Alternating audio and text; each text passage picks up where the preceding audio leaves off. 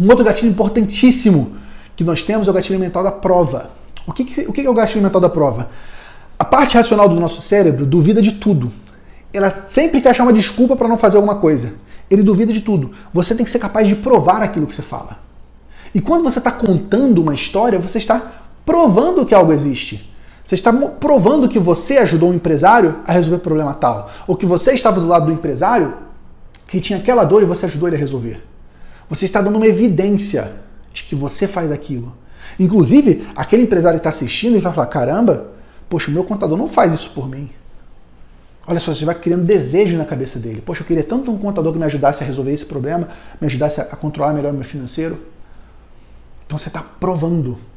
Por fim, último gatilho mental, tem muitos outros, mas esse também é bem poderoso. Gatilho mental da familiaridade. O que é o gatilho mental da familiaridade? O cérebro humano tende a confiar mais em coisas que ele vê com mais frequência.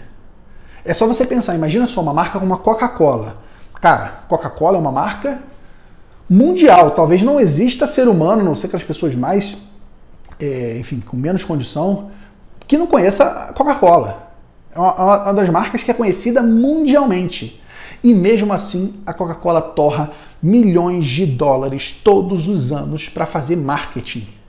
Cara, qual é a lógica da Coca-Cola, uma empresa já conhecida, gigantesca, torrar milhões de dólares para colocar um urso branco no Natal tomando Coca-Cola em família? Por quê? Porque ela quer se fazer familiar. Quando você olha muito para uma pessoa, essa pessoa passa a ser familiar. Ah, é até curioso, a pessoa fica até menos feia. Não tem aquela pessoa que você olha assim, pô, que pessoa é feia, né? Uma pessoa feia. Mas você começa a ver, ela fica até bonita. Nossa, a pessoa tá bonita hoje? Já viu essa situação? É porque ela virou familiar. Quando você vira familiar, você passa a gostar mais das pessoas, é uma coisa do nosso cérebro, é da parte inconsciente do cérebro. Você gosta mais de quem você se relaciona, de quem você vê. Então, quando você mostra a sua cara para o seu cliente, você está fazendo ele gostar mais de você, por força do gatilho mental da, da familiaridade.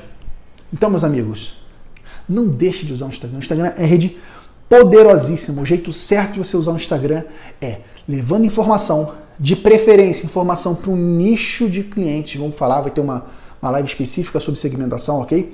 Sobre nicho de clientes, de forma que você entretém esse cara, não é para você ser um palhaço, não é isso, mas para você divertir, levar informação de uma maneira diferente, uma maneira que faça ele crescer e que você crie relação com ele, que você crie familiaridade com ele. Porque dessa forma você vai ativar esses gatilhos mentais todos e vai crescer. Em algum momento, esse empresário vai levantar a mão para você e falar: opa, eu quero saber como é que você fez isso. E você vai conquistar esse cliente.